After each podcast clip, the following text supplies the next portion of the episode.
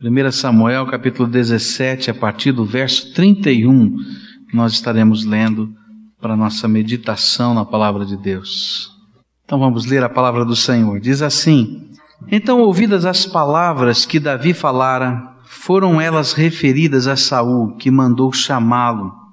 E Davi disse a Saul: Não desfaleça o coração de ninguém por causa dele teu servo irá e pelejará contra este filisteu. Saul, porém, disse a Davi: Não poderás ir contra esse filisteu para pelejar com ele, pois tu ainda és moço, e ele homem de guerra desde a sua mocidade. E então disse Davi a Saul: Teu servo apacentava as ovelhas de seu pai, e sempre que vinha um leão ou um urso e tomava um cordeiro do rebanho, eu saía após ele e o matava, e lhe o arrancava da boca, e levantando-se ele contra mim, segurava-o pela queixada e o feria e matava.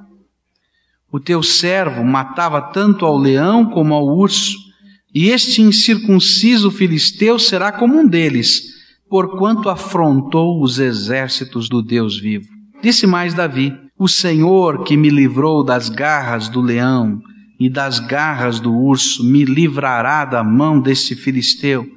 E então disse Saul a Davi: Vai, e o Senhor seja contigo. E vestiu a Davi da sua própria armadura, e pôs-lhe sobre a cabeça um capacete de bronze, e o vestiu de uma couraça. Davi cingiu a espada sobre a armadura e procurou em vão andar pois não estava acostumado àquilo. Então disse Davi a Saul: Não posso andar com isto, pois não estou acostumado. E Davi tirou aquilo de sobre si. E então tomou na mão o seu cajado, escolheu do ribeiro cinco seixos lisos e pô-los no alforge de pastor que trazia, a saber, no surrão. E tomando na mão a sua funda, foi-se chegando ao filisteu. O filisteu também vinha se aproximando de Davi, tendo à sua frente o seu escudeiro. E quando o filisteu olhou e viu a Davi, desprezou, porquanto era mancebo, ruivo e de gentil aspecto. E disse o filisteu a Davi: Sou eu algum cão para tu vires a mim com paus? E o filisteu, pelos seus deuses, amaldiçoou a Davi. Disse mais o filisteu a Davi: Venha a mim, e eu darei a tua carne às aves do céu e às bestas do campo. Davi, porém, lhe respondeu: Tu vens a mim com a espada, com lança e com escudo, mas eu venho a ti em nome do Senhor dos exércitos, o Deus dos exércitos de Israel, a quem tens afrontado. Hoje mesmo o Senhor te entregará na minha mão. Ferir-te-ei e tirar-te-ei a cabeça os cadáveres do arraial dos filisteus darei hoje mesmo às aves do céu e às feras da terra, para que toda a terra saiba que há Deus em Israel, e para que toda esta assembleia saiba que o Senhor salva, não com espada, nem com lança, pois do Senhor é a batalha, e ele vos entregará em nossas mãos. Quando o filisteu se levantou e veio chegando para se defrontar com Davi, este se apressou e correu ao combate, a encontrar-se com o filisteu.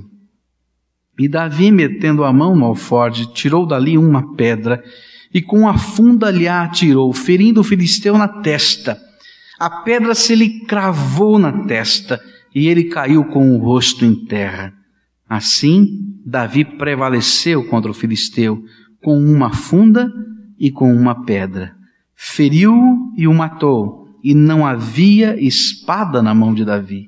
Correu, pois, Davi, pôs-se em pé sobre o filisteu, e tomando a espada dele, e tirando-a da bainha, o matou, decepando-lhe com ela a cabeça. Vendo então os filisteus que o seu campeão estava morto, fugiram. É impressionante essa história. Eu, quando fico imaginando o que aconteceu nesse dia, realmente é algo que tira a fala da gente. Jessé, pai de Davi, está muito preocupado. Os seus filhos estão numa batalha. E de certo as notícias estavam chegando lá na fazenda onde eles moravam de que a coisa estava séria, que o negócio estava meio aguerrido, estava difícil.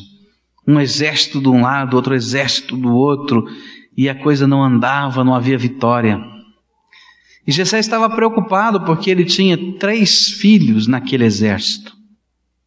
E então ele disse para Davi, aquele mocinho que ainda não tinha idade para o serviço militar,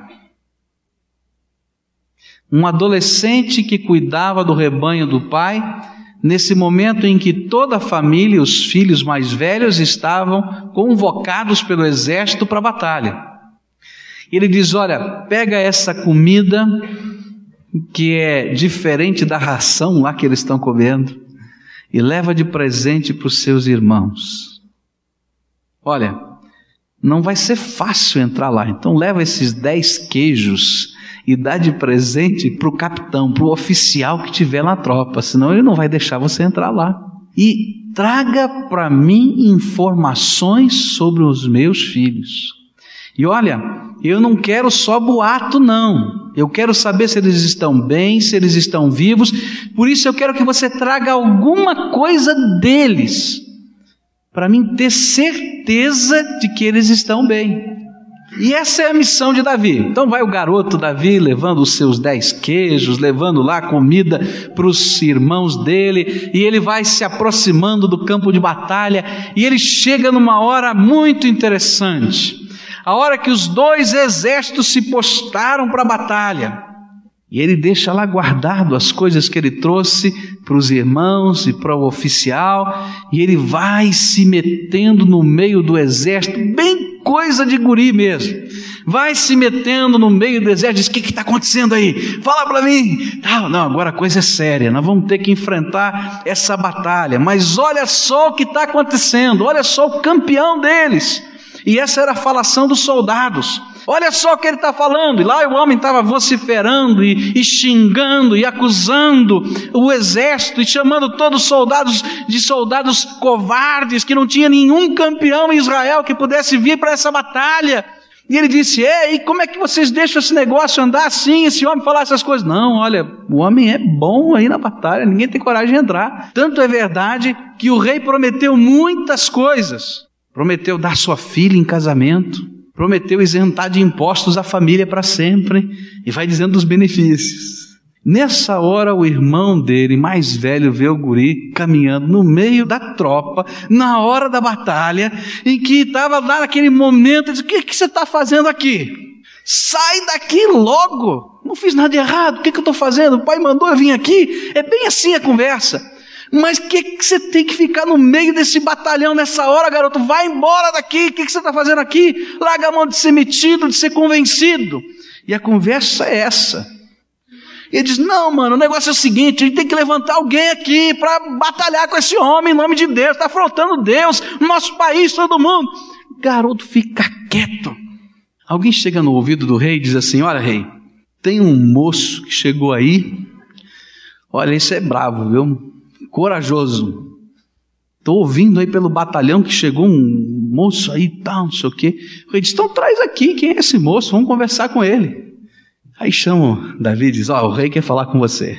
Tá, estamos ouvindo aí notícia que você quer enfrentar o campeão do outro lado e tal. Eu imagino a decepção de Saul quando olha Davi e mede de cima e embaixo e vê um garotinho ali. E aí vai começar a história que a gente leu e que você ouviu até o final.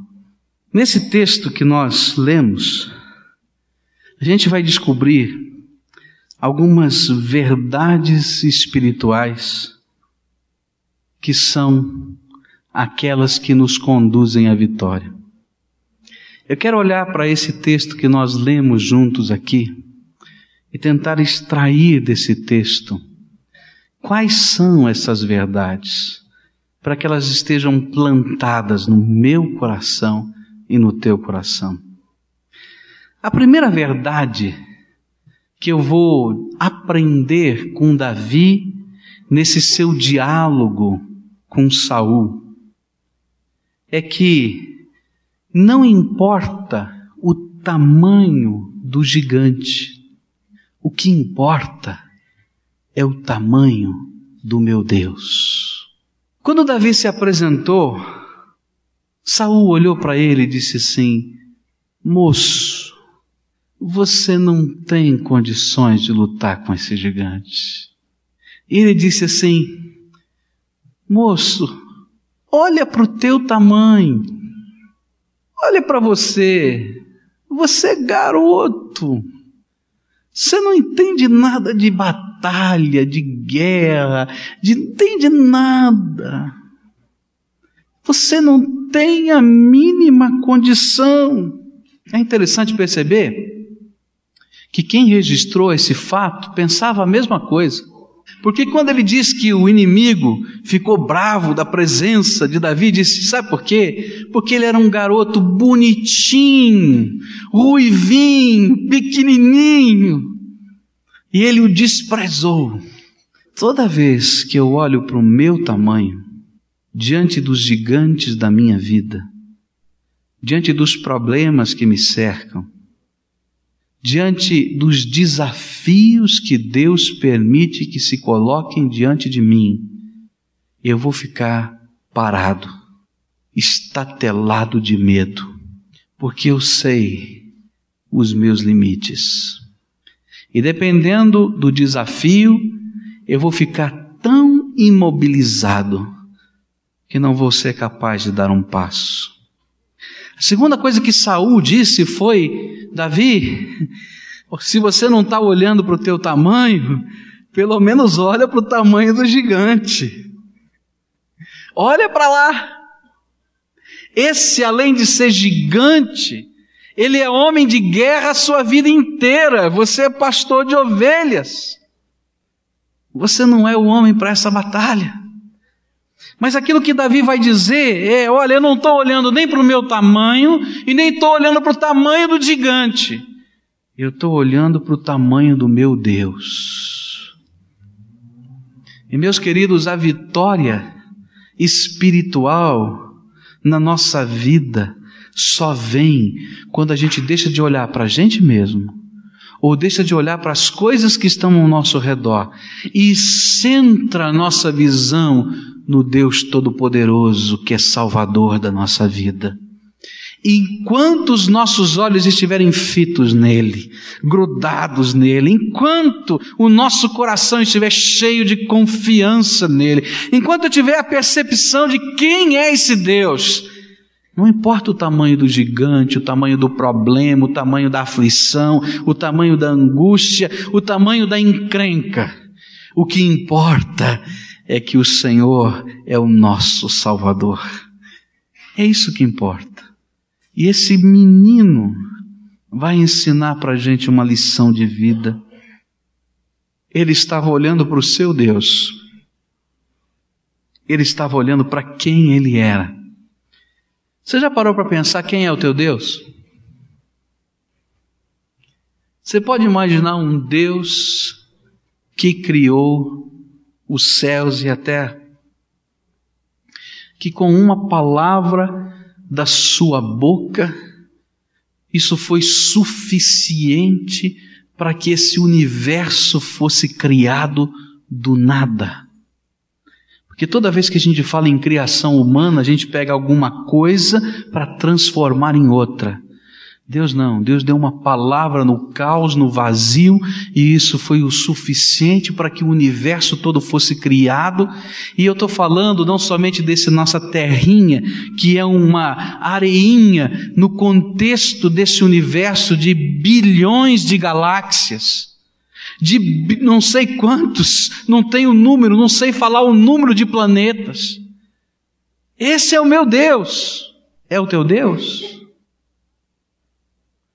Você pode imaginar que esse Deus é aquele para quem não há qualquer limite, qualquer sombra de variação, diz a Bíblia. Que esse é o Deus que ressuscitou Jesus Cristo dentre os mortos. Que esse é o Senhor Todo-Poderoso. Que gigante é grande demais para Ele. Onde está a tua confiança? No teu tamanho? Na tua força? Onde está o teu medo? No tamanho do gigante? Então olha para o tamanho do teu Deus. E entra pelas portas que Ele manda você entrar. E faça aquilo que Ele mandar você fazer. Mas sempre bem de perto, grudado com aquele que sustenta a sua vida e salvador da sua vida. Davi vai ensinar a Saul, vai ensinar a todos aqueles soldados amedrontados, vai ensinar a mim e a você, que diante das batalhas desta vida, das lutas, dos problemas, dos desafios, da chamada que o Espírito Santo faz no nosso coração para que nós o sirvamos, a gente não olha para o tamanho da gente, nem olha para o tamanho do gigante, a gente olha para o tamanho de Deus. E eu queria fazer uma pergunta para você. Hoje, no meio da jornada da tua vida, olha para dentro do teu coração e com sinceridade responde para você mesmo. Para quem você tem olhado? Para você? Para os gigantes que estão à tua volta? Ou você está lá firme, confiante, porque você já discerniu quem é o teu Deus? Ele é o Senhor dos céus e da terra, Salvador de todos quantos o invocam. A segunda verdade que a Bíblia vai nos apresentar tem a ver com a coragem. Quando Saul começa a conversar com Davi, a partir do verso 34, a Bíblia vai nos dizer que Davi apresentou algumas razões, alguns argumentos para dizer: não, eu posso entrar por essa batalha. Eu tenho condições de fazer isso. E a gente vai aprender uma coisa, e essa é a segunda verdade: é que a coragem ou a ousadia de alguém para enfrentar os gigantes desta vida, os problemas, as adversidades, os desafios que Deus permite que venham sobre nós, elas estão profundamente ligadas, elas estão lastreadas nas experiências pessoais que temos com esse Deus. O lastro da tua coragem é a tua experiência com Deus. Eu posso olhar para o tamanho que Deus tem e dizer realmente esse Deus é criador, esse Deus é soberano, esse Deus é maravilhoso, esse Deus é todo poderoso, mas eu não o conheço. Eu não tenho intimidade com ele, eu não sei se ele funciona na minha vida. Eu não sei se na hora H ele não vai me deixar na mão, porque eu não experimentei esse Deus.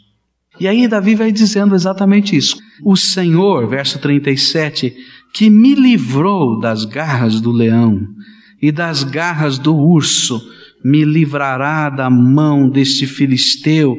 E então disse Saúl a Davi: Vai, e o Senhor seja contigo.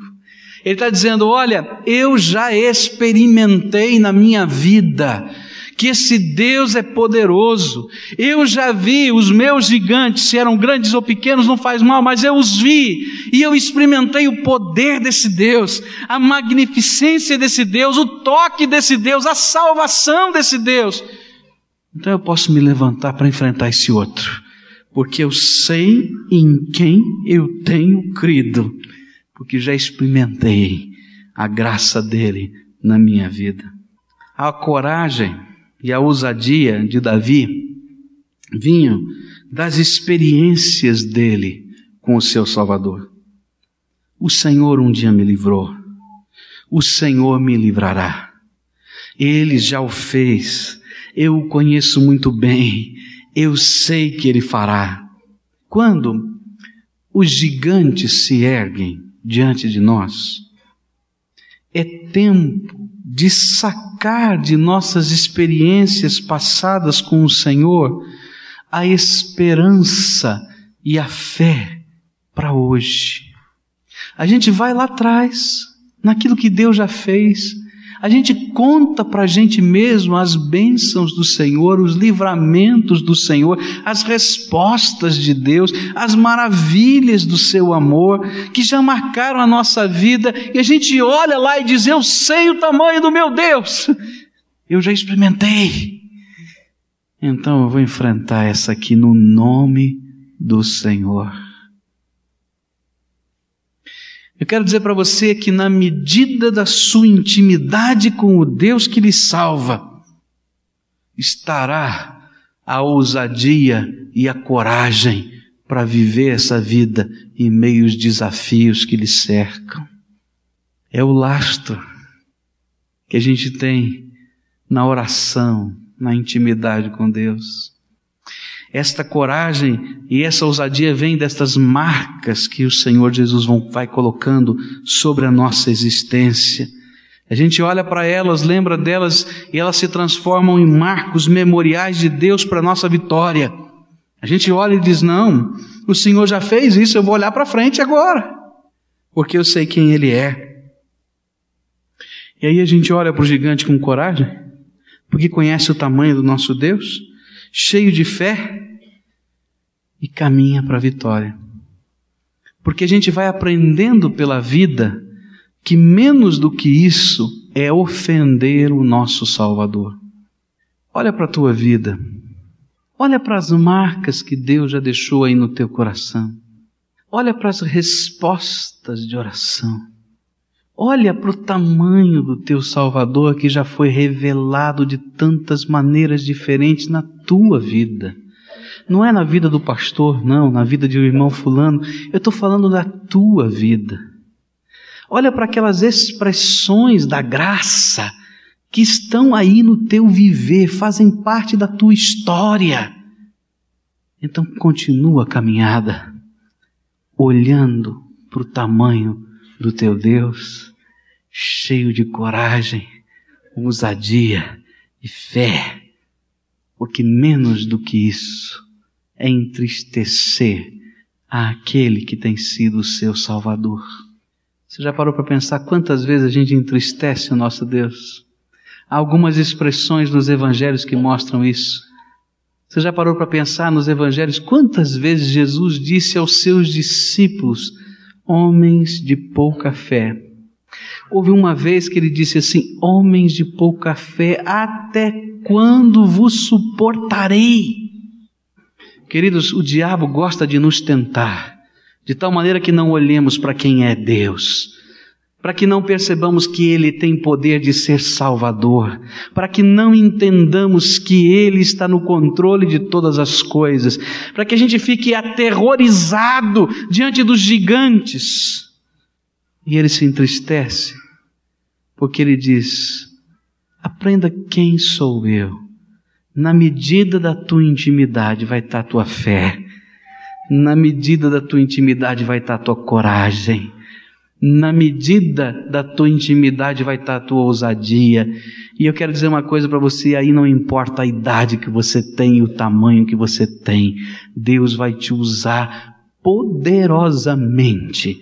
Porque o projeto de Deus é pegar os pequeninos deste mundo para confundir os grandes.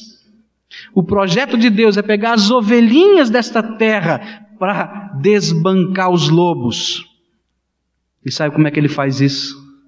Revelando a glória dele na minha pequenez, na minha fraqueza, na minha incapacidade. Mas ele usa aquele pequeno homem mais profundamente íntimo dele. Quer ver o poder de Deus na tua vida? E eu não estou falando alegoricamente. Você quer ver milagre de Deus na tua vida? Você quer ver poder de Deus fluindo através da tua vida? Você quer ver o Senhor usando você nessa terra? Então, na medida da tua intimidade com Ele, esse Deus Todo-Poderoso se revela em você e através de você. Terceira coisa que esse texto me ensina, uma lição, uma verdade. A lição é a seguinte: uma pedrinha com Deus vale mais do que uma armadura sem ele. Guarda isso no teu coração. Uma pedrinha com Deus vale mais do que uma armadura sem Ele. E aqui continua a história. Saul disse: Olha, tudo bem, Davi, você quer ir, o problema é teu. Vou fazer o quê, né? Tá bom. Vai. Mas deixa eu dar uma força para você. Você não sabe nada de guerra, você não entende nada. Então, o melhor que eu posso fazer por você, meu querido, eu quero te ajudar. O melhor que eu posso para você fazer para você é: pega aqui a minha armadura. Começou a tirar a coraça, começou a tirar aquele negócio que eles punham nas pernas, tirou o capacete, foi se despindo e foi colocando no garoto. É, o negócio era tão complicado, porque o menino era menino mesmo, que aquilo ficou tão grande, desajeitado, que diz a Bíblia que ele não sabia nem andar. Eu acho que essa hora foi uma hora incrível, né? E como Deus permite que essas coisas aconteçam, né? E eu posso imaginar o rei olhando e dizendo: não sei se vai funcionar esse negócio aqui. E, e Davi tentando, bota a espada, ele está todo paramentado, e diz a Bíblia que ele não consegue nem andar. Davi tira tudo e diz: Olha, eu não sirvo para esse negócio, não. E ele vai, baixa no chão, cata umas pedrinhas. Eu imagino o olhar daqueles soldados. Pode imaginar? Catando pedrinha. O que, que esse menino vai fazer agora? E o baixinho era bravo, viu?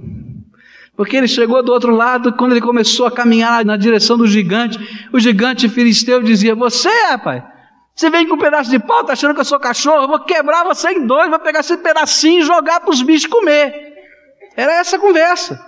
E o Davi não se intimidou, não. Disse: Não, eu estou indo aqui em nome do Senhor, estou indo. E continua na direção dele. Caminhou forte, e um caminhou na direção do outro, e não parava, não. E um gritando de lá, outro gritando de cá. E eu imagino os dois exércitos só olhando: o que, que vai acontecer aqui? E enquanto ele vai caminhando, ele tira uma pedrinha do bolso, e na hora certa ele gira rápido, afunda e chum! Certeiro tira e o gigante tomba.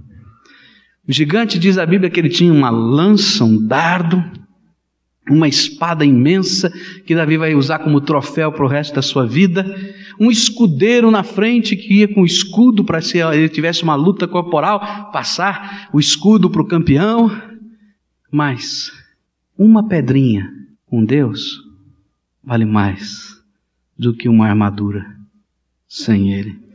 Todo esse texto vai me ensinar que Davi nunca confiou em armadura nenhuma. Ele confiou no Deus Todo-Poderoso.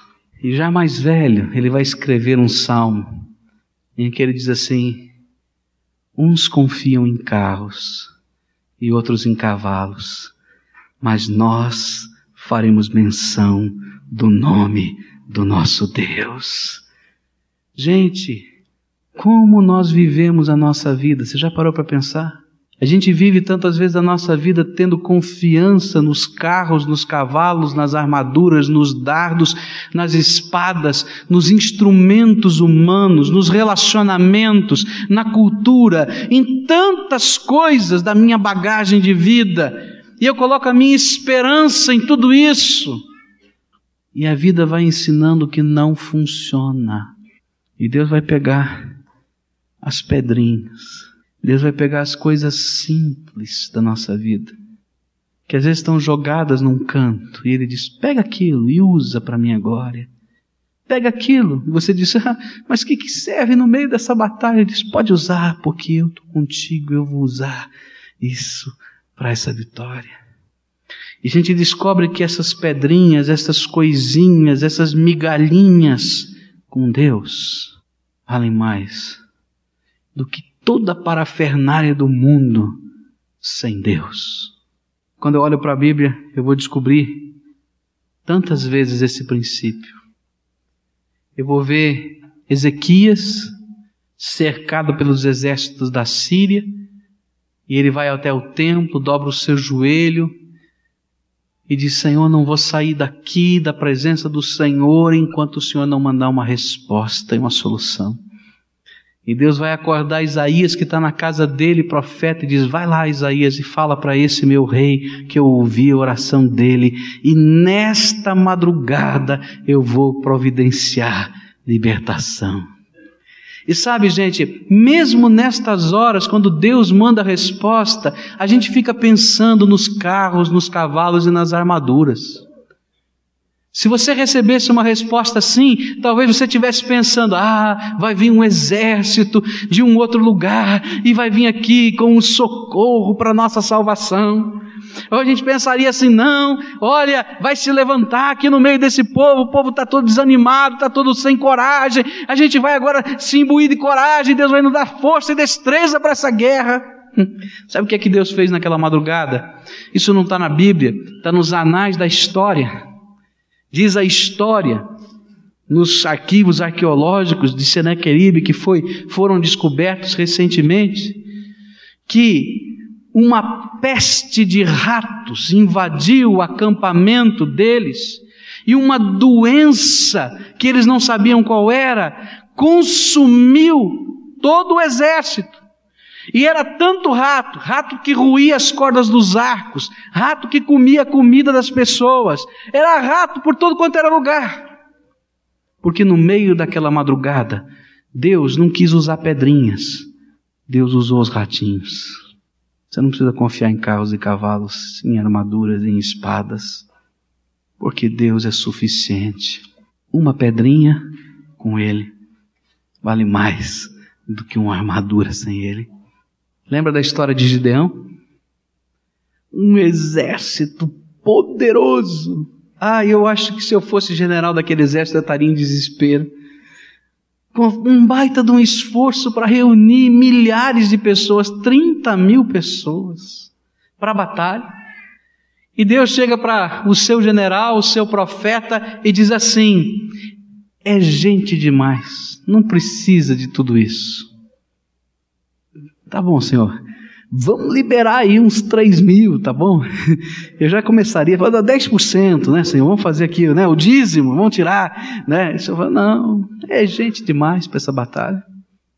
Essa batalha é minha, não é tua. E eu quero que esse povo entenda que sou eu e não são os 30 mil. Manda embora. E vai mandando embora, vai mandando embora, vai mandando embora. Eu posso imaginar o desespero de Gideão. Senhor, tá bom. Você aguenta aí, Senhor. Não, manda, manda mais. Sabe quanto sobra? Você já pensou de um exército de 30 mil sobrar 300? Senhor, olha, tá complicado, hein, Deus? Só esses daqui é uma pedrinha com Deus vale mais do que todas as armaduras dessa terra sem Ele. E os 300 foram mais do que suficiente, porque foi o Senhor que fez a vitória vir. A última coisa está nessa expressão que Davi vai falar, que se apresenta no verso 46, ele diz assim, lá no finalzinho, para que toda a terra saiba que há Deus em Israel. Guarda essa expressão. Para que toda a terra saiba que há Deus em Israel. Sabe por que Deus dá vitória? E sabe quais são as vitórias que Ele dará? São aquelas que glorificam o Seu nome. Se for para minha glória, não tem vitória. Deus fez com que aquele menino ganhasse de um soldado experiente, campeão dos inimigos, para que toda a terra soubesse, inclusive eu e você, que há um Deus vivo, poderoso, agindo hoje sobre essa terra e que Ele tem prazer de ter um povo que é seu, marcado pela sua glória, selado pelo seu espírito. A esse povo ele dá vitória. Vitória que vem pela fé, para que o mundo saiba que há um Deus sobre essa terra. Eu queria terminar essa mensagem fazendo algumas perguntas para você. A primeira delas é: com sinceridade. Olha para dentro do teu coração. Esse Deus que é todo-poderoso, eterno, Salvador, qual é o tamanho dele na tua vida? Qual é o tamanho dele na tua vida? Você confia verdadeiramente nesse Deus? Jesus é o teu Senhor, é o teu Salvador absoluto. Você vive só olhando para você e às vezes para os gigantes que aparecem. Será que não está na hora de começar a olhar para Ele, mas olhar de verdade, com fé? Será que não está na hora de fazer este Deus ser o Salvador da tua vida? Será que não está na hora de invocar o nome de Jesus para dizer quem você é mesmo? Fraquinho, impotente, incapaz, mas que precisa de um Senhor e de um Salvador sobre a sua vida. A outra pergunta que eu tenho para você é: que tipo de experiências você tem vivido com Ele? Ele faz parte da tua vida, ele interfere, você já deu liberdade para interagir, mudar, trocar, fazer diferente, fazer do jeito dele. Ou você ainda está olhando só para você? Ele é o Senhor, ele habita esse teu coração e transborda a tua vida. Ele é íntimo, íntimo. Entra, você já deu todas as chaves do teu coração a ele. Ou você ainda continua confiando nas armaduras desta vida, nas espadas, nos cavalos? Eles não funcionam. Os limites estão tão perto deles e de nós. Lembra? Ele pode usar as pedrinhas. E uma pedrinha vai ser suficiente se a batalha for do Senhor. A última pergunta é: a tua vida é para a glória desse Deus. Quando as pessoas olham para você, conversam com você, podem ver a glória de Jesus aí no teu coração. Eles podem ver que até as vitórias que Deus já te deu na vida até hoje, olha que tem muitas, foram para a glória dele. Olha para o teu coração. O Senhor quer revelar o seu poder e a sua glória na tua vida. Mas às vezes a gente tem que tirar fora a armadura. A gente tem que colocar fora o medo. A gente tem que deixar de olhar só para a gente ou só para os gigantes, para olhar para o Senhor e confiar nele. A nossa vida, a nossa esperança, o nosso caminhar. Eu queria desafiar você hoje a tomar decisões radicais com o Senhor. Eu tenho aprendido que não dá para a gente tomar decisões parciais. A gente tem que ser radicalmente de Jesus, comprometido com Ele.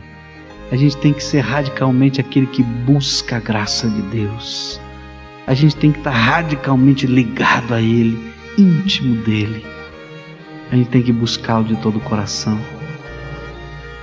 Nem se preocupe com os gigantes. Porque se Deus é por nós, quem, quem será contra nós?